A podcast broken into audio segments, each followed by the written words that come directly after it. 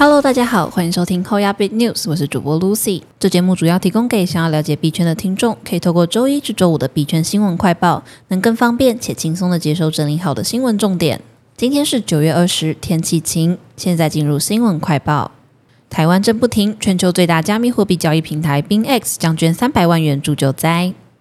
台湾上个周末两日发生多次地震，最高达瑞士规模六点八，地震深度七公里，最大震度包括台东六强、花莲六弱，全台有感。期间余震不断，华东地区也有多处传出灾情。全球最大加密货币社交交易平台 BingX 今早宣布，将捐出新台币三百万协助救灾，与相关单位成立捐款账户后及时汇入。BingX 总监 Josh 表示，自二零一九年以来，BingX 一直积极并持续支持慈善组织，助力于救灾工作。Binx 更于今年九月初创立全球慈善机构，并挹注超过一千万美元的资金，分配给世界各地的慈善组织、捐赠、公益活动、救灾等，持续人道主义事业贡献力量。binx 作为全球最大加密货币社交交易平台，此次九一八东部强震将启动慈善基金，捐出新台币三百万协助救灾。除了为社会企业责任尽一份力量，也希望对此次的花莲地震灾后重建有所帮助。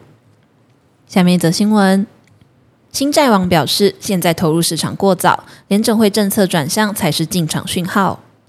新债王 Jeffrey Gulak 上周在参与 Future Proof Festival 活动时，接受 CNBC 的采访，谈到了他对美国经济、股票、债券市场的展望，以及分享购买加密货币的时机。Gulak 表示，由于联准会可能会持续提高利率，现在投入加密货币市场还为时过早。谈到在当前市场条件下是否是购买加密货币的好时机时，Gulak 说他肯定不会是买家。而他也在受访时强调，联准会从升息政策转向并开始货币宽松政策时，将是重返加密货币领域的时机。他引用联准会的鹰派立场和经济衰退的担忧来阐明他的立场。他认为，当联准会再次开始印免费钞票，也就是所谓的 free money 时，投资人才能买入加密货币。他补充，投资人不应该在货币政策转向还只是幻想时购买加密货币。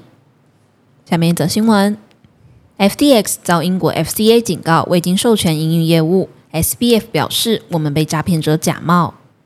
英国金融行为监理局 FCA 在十六日对 FTX 发出消费者警告称，FCA 认为 FTX 可能在未经授权的情况下在英国提供金融服务或产品，并补充道，由于 FTX 仍未在 FCA 的监管范围，如果出了问题，FCA 恐无法保护用户的资产。对此，FTX 发言人在十九日向彭博回应道，公司已获悉该通知，但是 FCA 列出的交易所电话号码并不正确。FTX 的创办人兼执行长 SBF 也在十九日晚间于推特对此发出警示，提醒用户注意诈骗者正在通过电话在英国冒充 FTX。就在 FTX 发表声明后，FCA 的发言人表示，鉴于未注册或诈骗公司给消费者带来的风险，他们必须尽快的发出警告，并在进一步资讯曝光时发布更新。下面则新闻：SEC 诉讼称拥有以太坊管辖权，因 ETH 节点大多在美国聚集。